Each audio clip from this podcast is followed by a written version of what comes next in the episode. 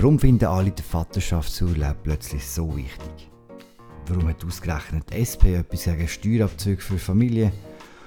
Und seit wann ist der Uri Maurer der gleichen Meinung wie die Sozialdemokraten? Und damit herzlich willkommen zu einer weiteren Folge vom Politbüro im Politik-Podcast von Tamedia.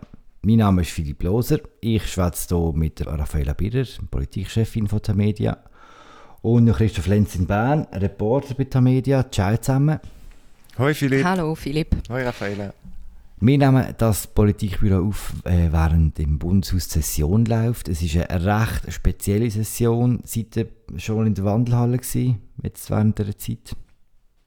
Ja, und ich finde es wirklich auch recht speziell von der Stimmung her. Es ist so ganz komisch unaufgeregt und sehr ruhig. Also es hat ähm, viel weniger Leute in der Wandelhalle und durch das ist halt auch die Sitzungsdisziplin der Parlamentarier viel höher. Das merkt man, der Saal ist immer viel voller. Also die Leute schwätzen miteinander, haben wir das Gefühl, wenn sie die, die ganze die Maske noch haben. Also viel weniger, oder? Das war auch mein Eindruck, als ich ähm, die Wandelhalle besucht habe. Aber da war am ersten Sessionstag und dort sind alle noch irgendwie wie, wie die Schüler am ersten Schultag ihre neuen Pültli oder ihre Plexiglas-Kabinchen am Bestaunen gewesen. Ähm, und ich, mir selber hat die Stimmung dort auch nicht so ähm, zugesagt. Ich bin eigentlich seit dem Montag Alltag mit kurzen Hosen arbeiten, damit ich eine Entschuldigung hätte, wenn Raffaella mich noch für irgendetwas würde in die Wandelhalle überschicken Was nicht vorkommen ist. Ja, also, Merci, Raffaella. Nein, ich finde Fall auch recht speziell, weil normalerweise sind ja so die Wandelhallengespräche, also das ist ja genau eigentlich so die Idee, dass man dann so ein bisschen näher zusammenrückt und, und hinter jetzt eine laute Geräuschkulisse und vor dem Hintergrund kann man politische Pläne schmieden oder eben auch zum Beispiel einfach über den politischen Gegner äh, herziehen oder intern erzählen. Mhm. Und jetzt ist halt das Problem, man darf sich ja nicht nachkommen, also finden die Gespräche wie auch nicht statt. Also ich sehe die anderen Leute nicht, ehrlich gesagt. Mit beschlossen die Brille immer so fest, dass ich gar nicht sehe, wer da bei der rumläuft. Äh, eine, ernsthafte Frage, die mich wirklich die mich ein bisschen umtreibt, ist, ganz am Anfang von dieser Pandemie haben sich die Linken vor allem lustig gemacht über äh, Magdalena Martula-Blocher, die äh, mit Maske gekommen ist. Heute sind es vor allem... Die Linken und Linke, Journalisten, kann man sagen. Genau. Ja, ich habe mich auch lustig darüber gemacht. genau. Äh, Heute sind es vor allem die Linken, die die Maske anhaben im Parlament, die Rechten eher nicht. Kann man euch für, für das erklären, warum das so ist? Ich finde das recht verwirrend. Ich finde das auch recht verwirrend. Ähm, Im Frühling haben ja alle noch Martulla ausgelacht, weil sie als einzige und in weiser Voraussicht, wie man heute muss sagen, äh, eine Maske hat. Und wenn man jetzt sieht, wie diszipliniert oder fast schon demonstrativ die linken Ratsvertreter nicht nur mit der Wandelhalle, sondern auch in ihrem Plexiglaskäfig die Masken anhaben, äh, dann ist das schon recht speziell. Also sie wollen irgendwie demonstrativ halt zeigen, wir nehmen Corona ernst und vor allem halt auch die Anweisungen von oben. Nicht wie die SVP, die sich um das futiert. Aber das, bei der SVP würde ich sagen, ist es ähnlich demonstrativ genau. nicht trägt genau. Maske. Oder? Also ich habe das Gefühl, es ist schon auf beiden Seiten äh, so eine soziale Komponente, ein sozialer Druck. Bei den Linken wo man sich gegenseitig versichern, dass man sozial verantwortlich handelt. Mhm. Ähm, bei den Rechten wo man sich bestätigen drin, dass das Getue um Corona irgendwie übertrieben ist und ein Siebensieg bei der SVP stirbt nicht an so einem Käfer. okay. Komm, wir kommen zu einer bisschen einfacheren Frage vielleicht. Und zwar äh, machen wir jetzt weiter mit unserem digitalen Abstimmungsbüchlein. Wir haben in dieser Sendung schon über Kampfjets geschwätzt, über die Begrenzungsinitiative und über das Jagdgesetz. Das kann man übrigens auch alles sehr gerne nachhören, auf, äh, auf Spotify zum Beispiel oder auf unserer Webseite. Heute geht es noch um die zwei letzten verbliebenen Vorlagen, die wir im Sonntag in einer Woche abstimmen. Und zwar reden wir zuerst über das. Es geht darum, dass ein staatlich verordneter Vaterschaftsurlaub durch das Parlament beschlossen wurde, zwei Wochen. Und gleichzeitig bedeutet das auch die Erhöhung der Lohnabzüge. Und deshalb haben wir ein überparteiliches Komitee gegründet, damit wir hier das Referendum ergreifen können, damit es einen Volksentscheid gibt, damit auch klar wird, dass es nicht einfach gratis Ferien sind, sondern dass diese auch durch höhere Lohnabzüge bezahlt werden müssen. Das war Diana Gutjahr, SVP-Nationalrätin. Sie hat das Referendum gegen einen Vaterschaftsurlaub ergriffen. Könnte man zuerst vielleicht sagen, etwas über die Entstehungsgeschichte von diesem Vaterschaftsurlaub? Am Anfang ist ja im Raum gestanden, dass äh, frischbachene Väter vier Wochen sollen können daheim bleiben Jetzt reden wir über zwei. Warum? Genau. Der Travail Suisse, die Gewerkschaft, hat eine Volksinitiative gesammelt für einen vierwöchigen Vaterschaftsurlaub. Die ist zustande gekommen und äh, ins Parlament gekommen und in den Beratungen vom Parlament ähm, hat man einen Gegenvorschlag ausgearbeitet von zwei Wochen unter der Bedingung, dass Travail Suisse die Initiative zurückzieht. Und Travail Suisse hat dann auch die Initiative zurückgezogen. Deshalb ist es jetzt nicht eine Volksinitiative, wo man darüber abstimmt, sondern eine Gesetzesänderung. Und deshalb müssen die Väter jetzt zwei Wochen früher arbeiten. Die Umfragen sind ja recht deutlich bei dieser, bei dieser Vorlage. Das wird, das wird durchkommen. Warum eigentlich?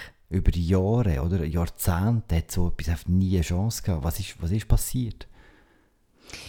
Ja, die Umfragen zeigen ja eigentlich überall etwa so eine Zweidrittelmehrheit und äh, ich denke, das widerspiegelt einfach den langen politischen Weg, wo die Vorlage oder der Vaterschaftsurlaub jetzt hinter sich hat. Also das haben wir jetzt noch gar nicht gesagt. Es hat im Parlament über viele Jahre hinweg über 30 Vorstöße gegeben zu dem Thema und alle sind abgeschmettert worden.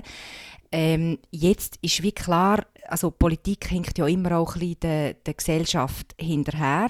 Und jetzt will man eigentlich etwas offizialisieren und regeln, wo faktisch schon sehr lang stattfindet. Also die jungen Väter gehen ja in der Regel nicht mehr einen Tag nach der Geburt wieder arbeiten. Und so ist das eigentlich wie ein Nachvollzug von etwas, wo in der Gesellschaft schon gelebt wird. Und, aber es zeigt halt auch, dass dass der lange Weg offenbar gebraucht hat oder dass der nötig ist, um, dass das Anliegen mehrheitsfähig wird?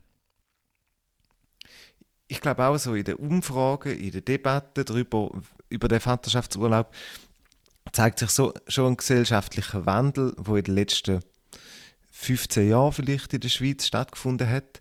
Familienpolitik ist äh, sehr lang sehr zurückhaltend, oder der Staat ist in der Schweiz sehr lang sehr zurückhaltend gewesen, der Familienpolitik, ähm, außer wenn es darum gegangen ist, die Frauen vom Stimmen abzuhalten. Aber ähm, dort hat wirklich eine, eine Öffnung und eine Veränderung stattgefunden, wo ähm, beeindruckend ist, auch eben jetzt drin, wo sich zeigt beispielsweise, dass die SVP in der Romandie klar dafür ist. Ähm, da hat ja Raphael auch sehr schön beschrieben in dem äh, Porträt über Céline Amodry, wie, wie der sozialpolitisch, familienpolitisch irgendwie auch rechts ähm, inzwischen da so eine große Akzeptanz gewonnen hat. Wir reden ja vor zwei Wochen, also blöd gefragt, langt das? Die Linke werden sicher sagen, oder die Linke sagen jetzt schon, dass das nicht langt. Ähm, man rechnet damit, dass ähm, bald nach dem Abstimmungstermin ein neues Initiativprojekt kommt für irgendeine ältere Zeit oder für eine Verlängerung vom Vaterschaftsurlaub, ähm, für einen Ausbau von beiden, Mutter- und Vaterschaftsurlaub. Dort ist man sich aber innerhalb von der Linken noch überhaupt nicht einig wie man da ausgestalten und es gibt eher eigentlich ein kleines Krangel darum, wer die Initiative denn wie machen kann. Hm. Ja, also man hört ja jetzt schon, dass die interessierten Kreise, die gern, also wo an diesen Initiativplänen mitschaffen, dass die schon teilweise recht zerstritten sind über die Zahl der Wochen, äh, wo so eine ältere Zeit soll haben. Und ich finde es noch speziell, dass jetzt schon so Forderungen Forderungen äh, von bis zu 40 Wochen auftreten. Also, ähm, das zeigt irgendwie auch, dass man aus, der, aus dieser langen Geschichte, wo wir jetzt vorher darüber geredet haben, vom Vaterschaftsurlaub eigentlich nichts gelernt hat, oder? dass man nachher gerade mit 40 Wochen kommt. Ähm, es gibt da sicher noch äh, äh, einen Vorschlag, der moderater wäre und wo dann auch mehrheitsfähiger wäre. Ich bin dort ganz bei der Raffaela. Ich glaube auch, dass in der nächsten Zeit nach dem 27. September, wo der zwei Wochen Vaterschaftsurlaub mit sehr großer Wahrscheinlichkeit angenommen wird, einen weiteren Ausbau von der Elternzeit oder vom Vaterschaftsurlaub seitens von der Wirtschaft nicht mehr den gleichen äh, Sukkurs hätte. Man sieht ja jetzt, wie irgendwie äh, Wirtschaftsdachverbände die Idee mittragen und sagen, es ist Zeit. Ähm, aber ich glaube, bei einem weiteren ähm, Ausbau, so wie man auch hört, irgendwie von der Linken, was, dass man jetzt quasi muss verdoppeln ähm, die Wochenzahl und so, dort glaube ich nicht mehr, dass die Unterstützung vorhanden wäre. Also müssen sich Väter und junge Eltern mal mit diesen zwei Wochen arrangieren. Besser als nichts vielleicht, ich weiß es auch nicht. Ich, äh, mir ist schon zu spät wahrscheinlich. Äh, kommen wir weiter zu der, zu der letzten Vorlage, die auch in den Umfragen viel knapper ist. Sie ist auch umstrittener. Es geht um Familie, äh, es geht um Abzüge bei der Bundessteuer für Familien und für Kinder. Und vielleicht zur Einleitung muss man kurz erzählen, dass das auch innerhalb von, von unserer Redaktion umstritten ist. Also es ist ja vielleicht so, das ist ja ein interessanter Einblick in unser Arbeiten auch, dass die Politikredaktion von der Medien vor, jeder, vor jedem Abstimmungssonntag eine grosse Konferenz macht, wo alle können mitlosen und mitmachen wo die Vorlagen vorgestellt werden, diskutiert wird, also vor allem die Berichterstattung darüber. Und dann geht es darum, wie wird man kommentieren, gibt es einfach ein Pro oder ein Contra, wird es kontradiktorisch verhandelt. Und das habe ich immer sehr interessant gefunden, weil es also eine gewisse Ernsthaftigkeit hat. Und jetzt in diesem Fall, bei diesen Abzügen, sind wir kontradiktorisch. Raffaella, kannst du uns zuerst erklären, um was geht es eigentlich, über wie viel Geld schwätzen wir, wer profitiert von dem? Also vielleicht bevor ich das sage, noch kurz wegen der kontradiktorischen Abhandlung, für die wir uns jetzt entschieden haben bei dieser Vorlage. Wir haben gefunden, es ist eine Vorlage, wo man noch gut darüber diskutieren kann oder anhand von der man kann diskutieren oder aufzeigen, welche Konflikte das sich um äh, die Förderung von der Vereinbarkeit von Beruf und Familie entspannen, auch politisch, oder wie man das politisch könnte fördern. Da gibt es sehr äh, kontroverse Ansichten dazu.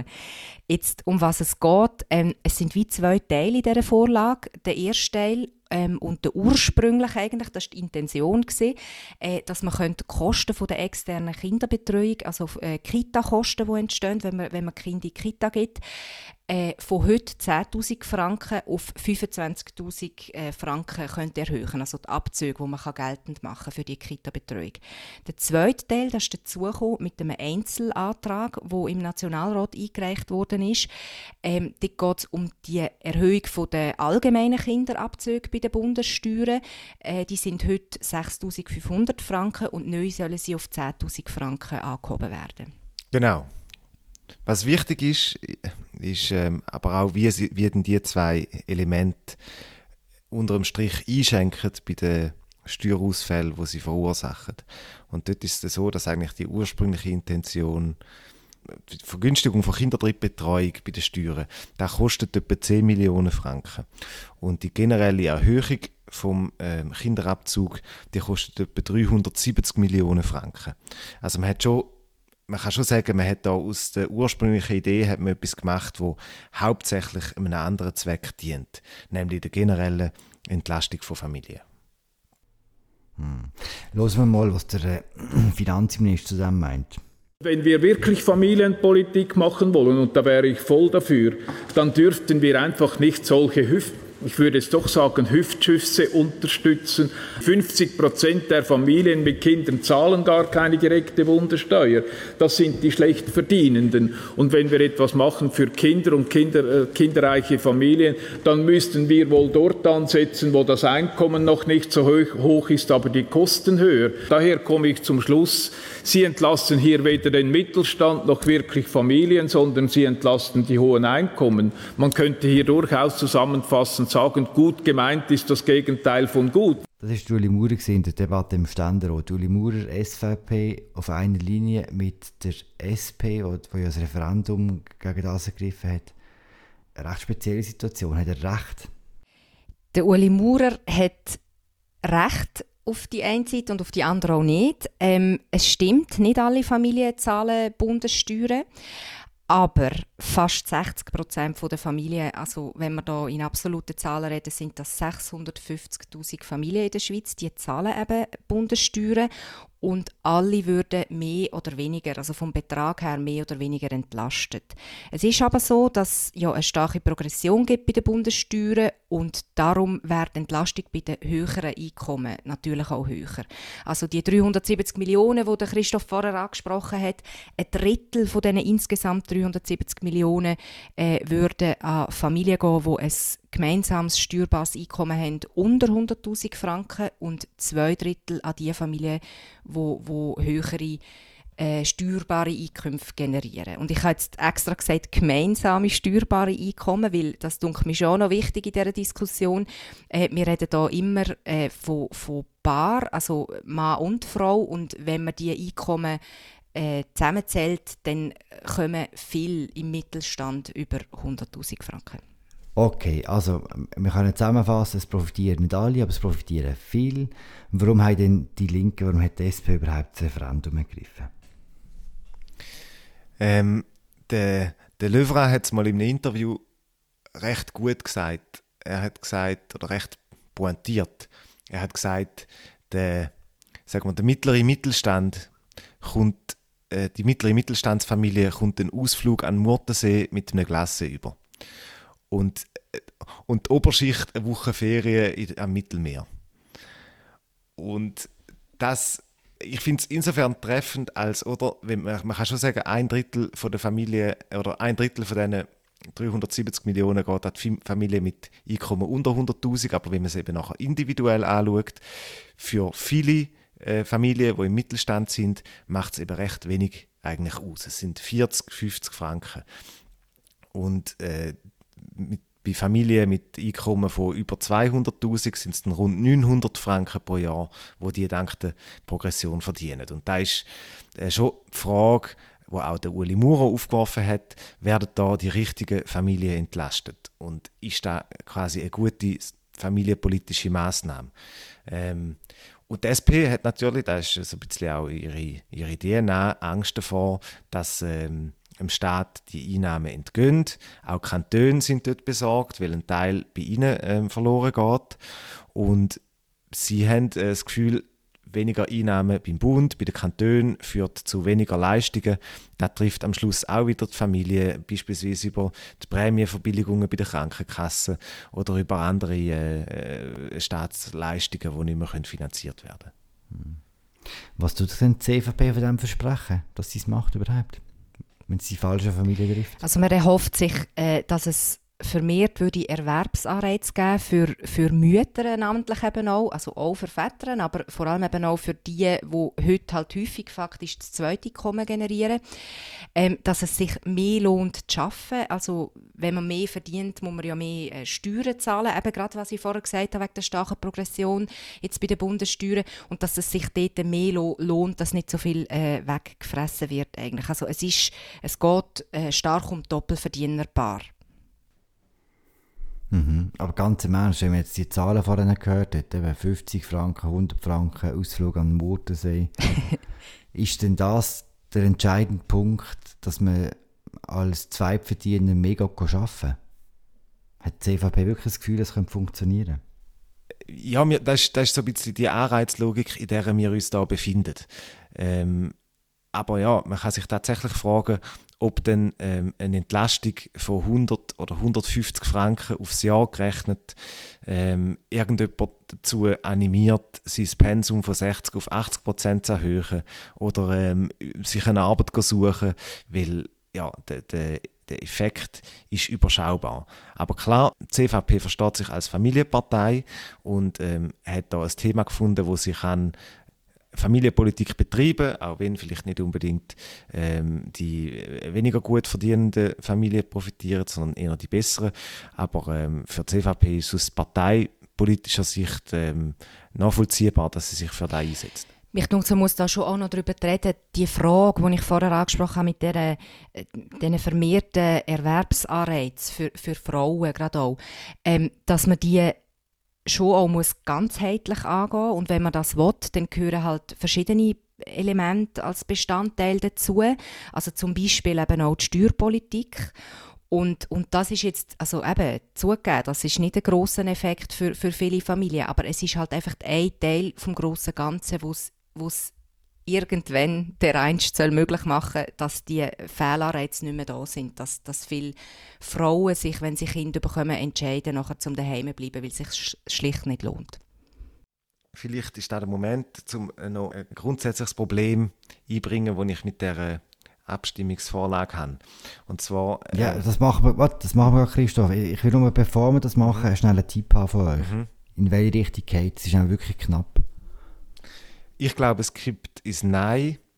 Ähm, einfach weil die Umfrage oder die Bevölkerung erst relativ spät sich eine Meinung gebildet hat in dieser Frage und der Nein-Trend im Moment ein bisschen erkennbar ist. Deshalb gehe ich davon aus, dass ähm, die Kinderabzüge an der Urne scheitern. Raffaela? Genau, also wenn man den Verlauf der Umfragen äh, anschaut, dann ist der Nein-Anteil jetzt immer grösser geworden. Das ist schon ein starkes Indiz. Und dann kommt noch dazu, dass viele Leute im Zweifel, es ist eine relativ komplizierte Vorlage, wir haben es ja vorher gesagt, mit diesen zwei Teilen und es hat nicht so eine breite öffentliche Diskussion stattgefunden. Im Zweifel sagen dann wahrscheinlich viele Leute einfach Nein. Aber wo kompliziert kommen wir zum Allgemeinen. Christoph, übernimm. Ja, interessant ist nämlich, zu was sagen eigentlich die Leute Nein? Äh, am, am 27. September. Ich bin kürzlich, ähm, habe ich bei mir die heißt äh, das Kuvert aufgemacht und Stimmmaterial für genommen und ich habe eine Frage gelesen und ich habe mir beim besten Willen nicht können vorstellen, um was es geht. Die Frage zu der ähm, allgemeine, Senk äh, allgemeine Erhöhung vom Kinderabzug, die heißt, ähm, wollen Sie die Änderung vom 27. September 2019 des Bundesgesetzes über die direkte Bundessteuer Klammer, steuerliche Berücksichtigung der Kinderdrittbetreuungskosten, Klammer zu, annehmen. Und tatsächlich ist es so, dass die Kinderdrittbetreuungskosten, die verursachen etwa 10 Millionen Steuerausfall. Ähm, die Erhöhung vom allgemeinen Kinderabzug verursacht aber 370 Millionen, also 37 Mal mehr wie Kinderdrittbetreuungskosten. Und trotzdem setzt der Bundeskanzler Walter Thurnherr ähm, die Kinderdrittbetreuungskosten in die, in die Frage und lässt den Rest ähm, weg. Und ich finde, da, da grenzt irgendwie schon an, an amtlicher Desinformation, weil es einfach nicht dem Charakter von dem Geschäft entspricht. Und ich finde, ähm, ja, das, also die Bundeskanzlei müsste da vielleicht über Bücher oder vielleicht muss auch das Parlament sich überlegen, wie man, wie man präzisere und einfacher verständliche ähm, Abstimmungsfragen kann stellen kann. Wer macht es denn heute jetzt? Also wer schreibt den Text? Die Bundeskanzlei ist die, die das Abstimmungsbüchlein macht und sie sind die, ähm, die das absegnet.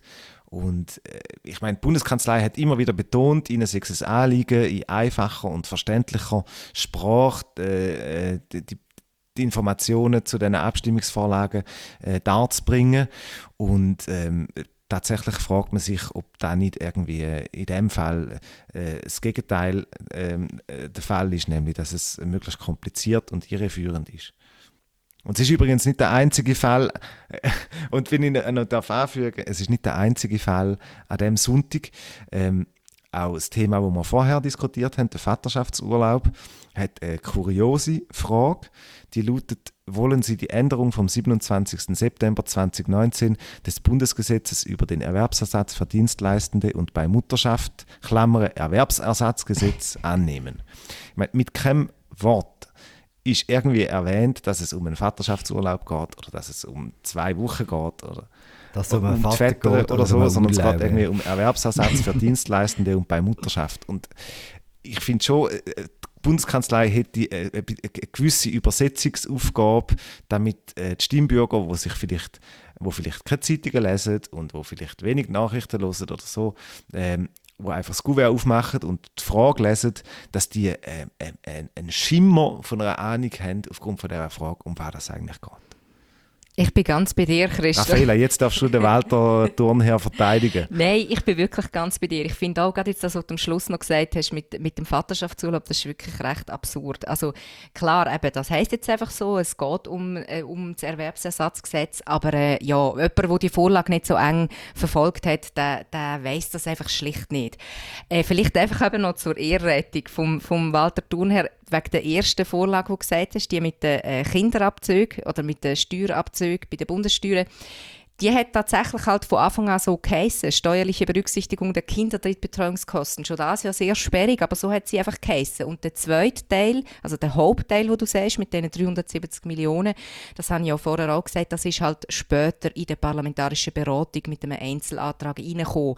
Sprich, das ist eigentlich ja eben nicht die Absicht von der gesamten Vorlage. Darum, das widerspiegelt sich jetzt immer noch in dem Titel. Genau, aber eben, ich aber es entspricht dir. nicht dem Auch Charakter da, von der- Jemand, der es nicht eng mitverfolgt hat, kommt, genau. Genau. Ja. Eben, also, ich verstand nicht, warum man nicht einfach den offiziellen Namen von der Vorlage nimmt und nebendran quasi in Anführungszeichen sagt, was es eigentlich heisst, oder? Das wäre ja nicht so schwierig. Mhm. Und es ist ja wirklich nicht das erste Mal, dass das Problem auftritt, muss man auch sagen. Vielleicht können wir ihn mal als Gast einladen, der Herr Turnherr. Jederzeit, äh, ja, Ja, wir werden dann beim Vaterschaftsurlaub-Resultat werden wir sehen, ob die Leute die Frage verstanden haben. Vielleicht gibt es ein Nein, weil eben die Leute denken, äh, die Dienstleistenden da. das ist irgendwie äh, komisch und das mit der Mutter ist auch sehr komisch. Genau. Wir werden uns am äh, Abstimmungssonntag selber auch noch hören, machen eine Spezialsendung vom Politbüro. Hey, bis dann. Das war es wieder eine weitere Folge vom Politbüro im Politik-Podcast von Tamedia. Äh, mein Name ist Philipp Loser, ich habe geschwätzt mit der Raffaella Birrer und dem Christoph Lenz. Die können uns abonnieren, überall dort, wo es Podcasts gibt. Ratet uns, abonniert uns, schreibt uns, kommentiert. Jo, ciao Christoph, ciao Raffaella. Tschüss miteinander. Tschüss miteinander. Tschüss zusammen, bis dann.